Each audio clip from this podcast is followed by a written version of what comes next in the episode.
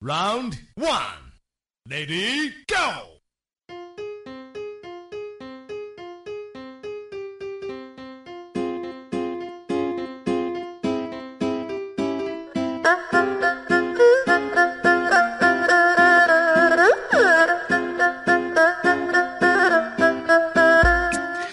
各位听众朋友们，大家好啊！这个是不是很久没有见我了？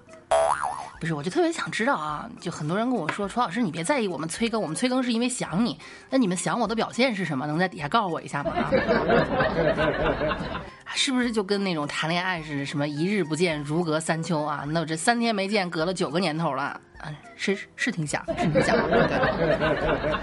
说热恋中这个男女有什么状态呢？这段正好这段时间，楚老师正在学，哎，就是看书啊，看到了那个盛唐时候的那个历史，就在问我们学历史的同学，我说：“你说帝王之家有真爱吗？”他说：“你为什么这么问？”我说：“我就在想哈，唐唐玄宗李隆基和杨贵妃到底是不是真爱，还是只是因为我像待对待一个宠物一样去宠你？”啊，这个不怪我这么想啊，因为很多帝王呢想换谁换谁的，肯定就对待一个女子，大部分都是像小宠物一样。然后我那个那个同事跟我说说，可能应该是真爱，为什么呢？因为杨贵妃她作。就是你判断这这男男的女的是不是真爱，你就看这女的有有有她有多作，哎对，怎么作呢？吃醋啊，闹事儿啊，回娘家呀什么的，什么作事儿都干了啊。我们姑且认为是真爱，是吧？哈，以这个标准来看呢，其实现在不少的恋人都是真爱了。为什么？你就看哈，这男男女女们，你小小小年轻们啊，照死了作，尤其是有些妹子。哎，这这这不不只是有些妹子，包括我自己在内啊，有事没事也经常欺负欺负我老公，经常说什么直男求生欲啊，怎么的之类的啊。今天我还问我老公呢，我说，哎，老公，我和乌拉拉拉拉拉拉谁谁更好看？我老公一脸懵逼，乌拉拉拉拉拉拉是谁？你都不说我好看，你果然不爱我了。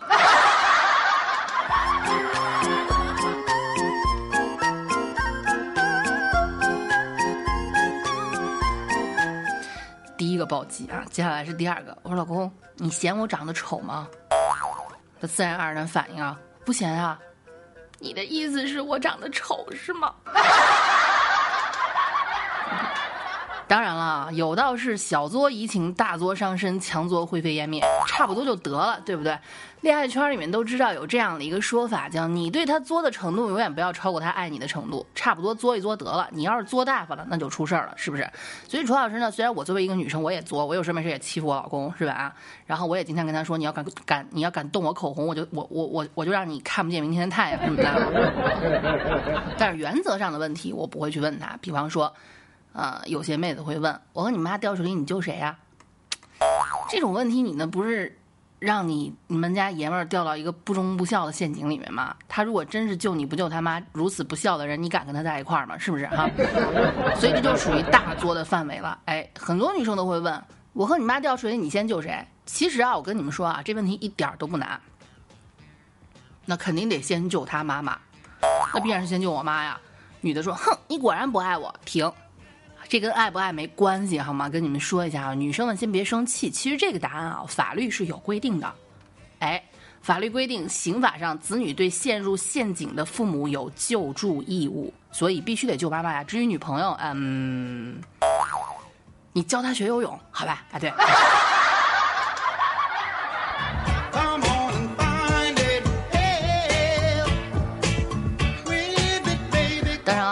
学法律的小伙伴，朱老师，如果说错了的话，你们记得及时帮我纠正好吗？那我也是在努力的。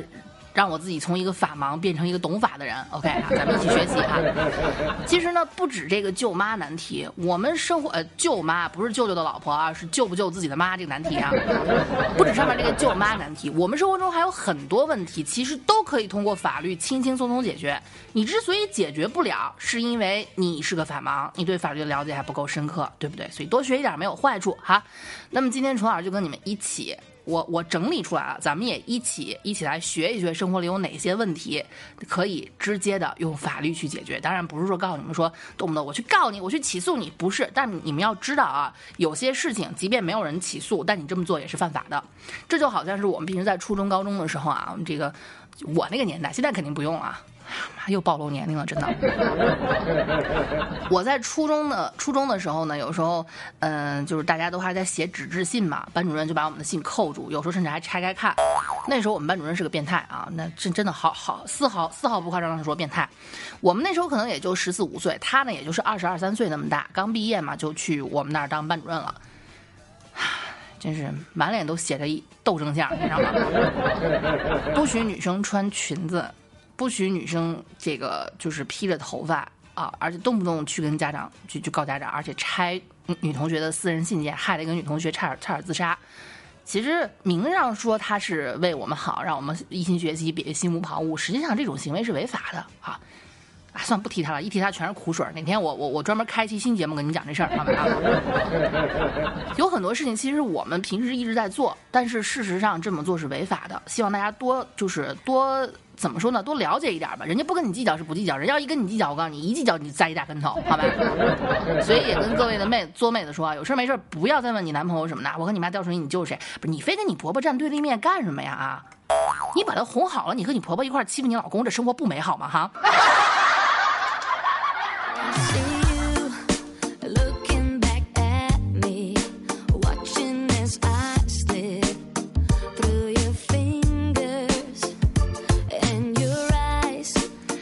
这两天我不知道你们有没有看新闻啊？首先我先问各位一下，你们双十一都花了多少钱？你们双十一分别都花了多少钱？我算是比较省的，也不是比较省，主要是因为没钱啊。对，我双十一一共花了六百二十多块钱，给儿子买了两箱奶粉，就是袋儿装的那种，两箱比较便宜啊，是有优惠。剩下的给我们家猫买了罐头，然后就没有然后了。嗯然后我知道了，我们这个单位的女同事啊。可能也就也就双十一开始一个多小时吧，花了一万七。除了感叹一下败家老娘们，更多的还是羡慕啊，人家到底还是有钱，对吧？我记得是之前看了一个新闻啊，就前两天说是有个男的，然后他老公是呃不他老婆双十一当天把他的卡刷爆了，一共买了三十多万的东西，然后这小伙要去自杀，妈呀，什么样的老娘们啊，真的是啊，刷爆卡也要买买买啊！哎，这个有时候呢，就很多女的就跟跟自己老公要钱是吧？给我买东西买东西，当然咱们不建议这种铺张浪费式的花钱，你花那玩意儿干什么？你家里是有矿啊哈，对不对？再说你长得不好看，花再多钱，他不还是不好看吗？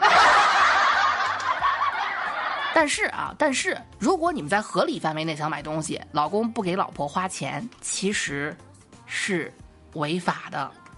哇，知道吗？啊因为婚姻法第十七条规定，夫妻在婚姻关系存续期间所得的工资和奖金归夫妻共同所有。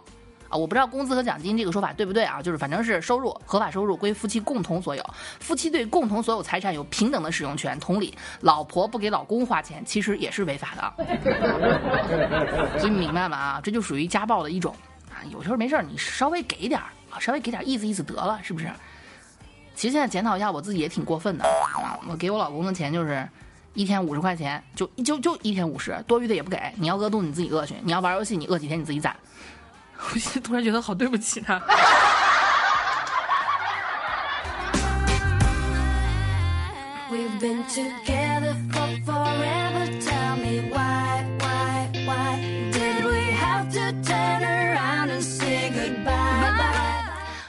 如果啊，如果问你们一下啊，各位男男女女们，对象，你们的恋人给你们转红包，你是愿意要一万？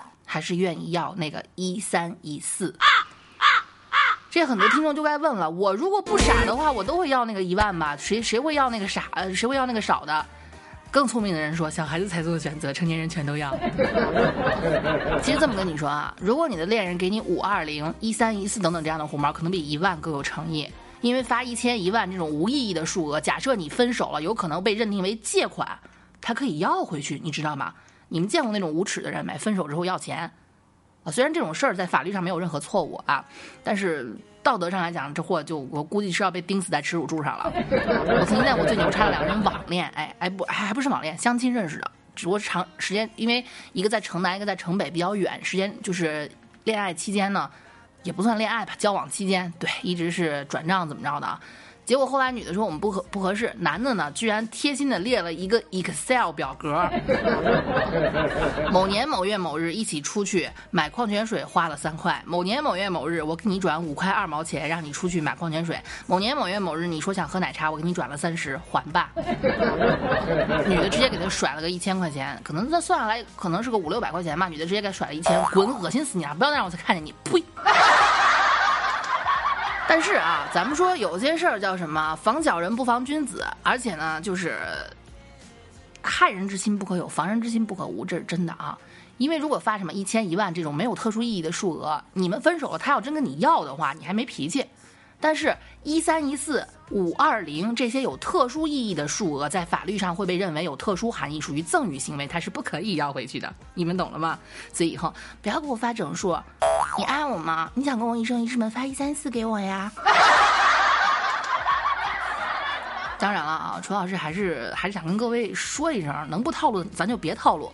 虽然说自古深情留不住，唯有套路得人心，但是啊，我还是希望各位能够以真心对彼此吧，对不对？不管分手不分手，分手之后最起码你们在一起过，你跟人要回钱钱干什么呀？你是差那点儿吗？好吧，你可能真差那点儿。你要差那点儿，你就别谈恋爱了哈。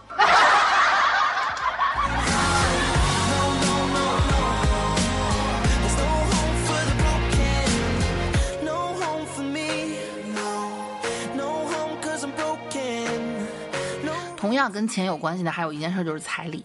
对，彩礼，这么跟你们说吧，我其实。楚老师当时结婚的时候，我都没要多少彩礼。我现在想想贼后悔呢，我应该好好攒，我应该好好宰他一局，是吧？其实当时怎么想的是，那谁结婚是冲着离婚去的呀？啊，我把人家家里面剥剥干净了，让人出去借钱给我凑彩礼也不合适，对不对？谁家谁家也没矿，都是普通家庭。再说两人在一块再挣呗，啊，谁就是也也不是非非要为了把日子过崩，把关系闹僵这样，所以就没没怎么跟他要彩礼，意思了一下，给了几万块钱，意思了一下。啊，很多人说你你都要了几万了，可能就两三万左右吧啊，你这还叫不要彩礼？不是，你们不你们觉得我不值两三万吗？啊？好，不说这事儿了啊，就是可能有人不想要，这是人家的想法；有人想要的，其实按照大环境来看也无可厚非啊。但是如果你付了彩礼，你的女朋友突然不嫁了，彩礼其实是可以要回来的，是一定是可以要回来的。对，如果女朋友不嫁，彩礼还不还，你就可以在法院起诉了。哎。这个相关的法律规定啊，其实是挺严格的。是这样的啊，说婚姻司法婚婚姻法司法解释二第十条规定，若双方未办理结婚登记手续，当事人请求返还按照习俗给付的彩礼，人民法院应当予以支持。记住了吗？嗯，记住了吧？啊！Don't don't don't don't say nothing。什么鬼？谁又乱改我键位？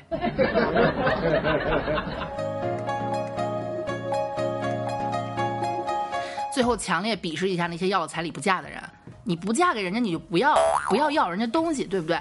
哦，就这个前前是对对，前一期节目我还说呢，我说你有些有有些女的，你跟人舔狗要东西，你还不跟人好，人泼你硫酸都是轻的，你要不喜欢，你给人拒绝的痛快点，行不行？人和人之间这点信任都没有了，呸！鄙视那些人哈。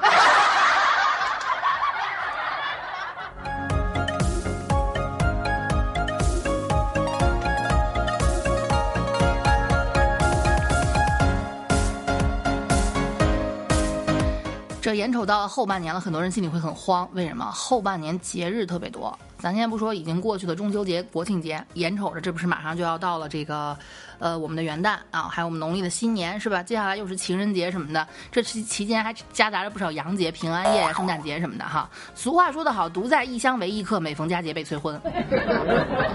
这点经验经验你们都是有的吧？很多人都过来说，啊楚老师，我爸妈催我结婚，我现在不想结了，让我赶紧带个对象回去。过年的时候我再不带对象，就让我也不要回去。我说你多大？啊，楚老师，我今年二十一了。我说滚，闭嘴。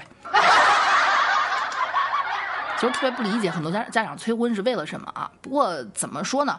跳出当时的环境来谈思想，这属于一种耍流氓的行为，对吧？好，咱们父母那个年代吃大锅饭，就会觉得你家里面有个人照顾你，你们两个要一块儿一起劳动啊，才能挣来更多的钱，能维持这个家庭。但是现在问题是，不管男男女女自己挣的钱够养活自己就行了，我为什么还要养活别人呢？对不对啊？就很麻烦的一件事儿啊！很多人不想结婚了，那父母干干什么啊？催婚。他们不理解我们这个年代为什么不想结婚，同样我们也不理解他们那个年代为什么一定非要结婚不可，对吧？两代思想的碰撞会产生什么？有时候父母会用他们的身份逼我们，我就是你爸妈，我说了就算，天下没天下无不是的父母。你看，你要是敢反驳，你就是不忠不孝不义。很多孩子就深受其苦，对不对啊？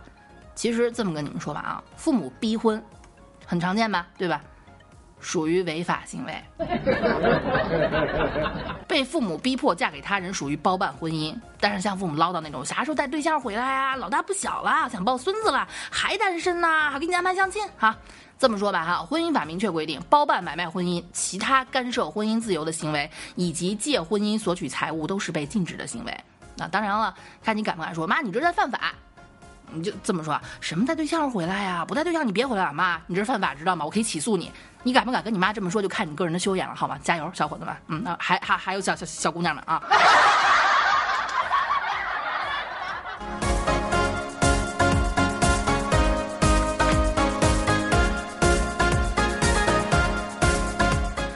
当然了，这个我们跟爸爸妈妈们的这些渊源。可远不止被催婚这么简单。有多少人知道小时候我们挨揍其实也是犯法的行为，也是违法行为，对吧？犯法说的有点高了啊，违法行为就不可以揍未成年人。还有一项伤害，我们现在很多人想起来历历在目，恨得咬牙切齿。但是你不知道这其实也是违法行为，什么行为呢？来，孩子，压岁钱妈先给你存着，以后长大了给你用。你妈强行拿走你的压岁钱，可能是违法的哦。妈妈给你存起来哦，但是也要分情况哈。如果你妈拿了你的钱自己花了，这确实是违法的。但是如果她拿了钱给你存着老婆本儿，哎，那就没有违法。但是你没法证证明啊，是不是？哎，你这点钱我先拿来用哈，到时候你娶老婆的时候我再给你添上。有本事你娶老婆的时候你就别用你妈的钱，对不对？一分钱都不用，你你你就你就全靠自己，不然的话你还是老实的吧，真的。法律是这么规定的哈。中华人民共和国民法通则规定，孩子或被监护人受赠与的财产是他的合法财产。这些财产，监护人只有为了被监护人的利益才能处分，否则处分行为便不具法律效益。而且啊，当你满十八岁之后，你爸妈代为保管的压岁钱就应该还给你了。我还是那句话啊，是应该还给你，对吧？敢不敢跟他们要，的就看你本事了。加油，孩子们，嗯。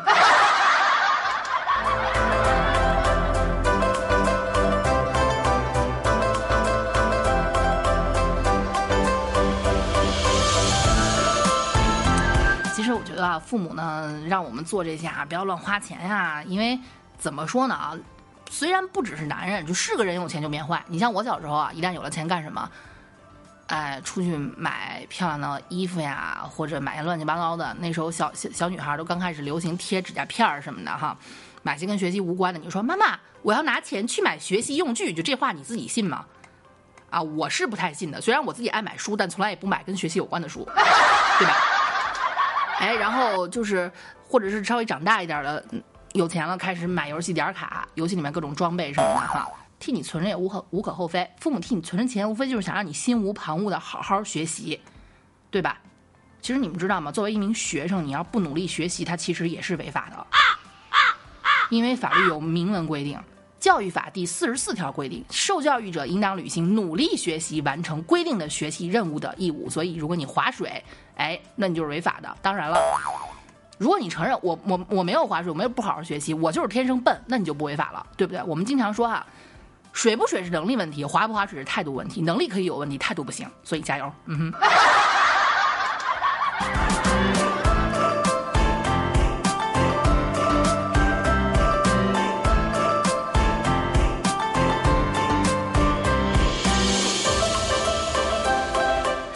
主要是这是第一次接触这种类型的那个节目啊，就是给你们科普，不知道什么时候变成一个普法的人了，是不是？如果各位听众朋友们有兴趣，咱们点赞评论好吗？楚老师再更下一期。如果你们没兴趣的话，这期就到此为止，后面还有其他的，就先不跟你们说了，好吗？一切都看你们的兴趣，好吧？谢谢各位听众朋友们积极参与，那我们下期再见，爱你们。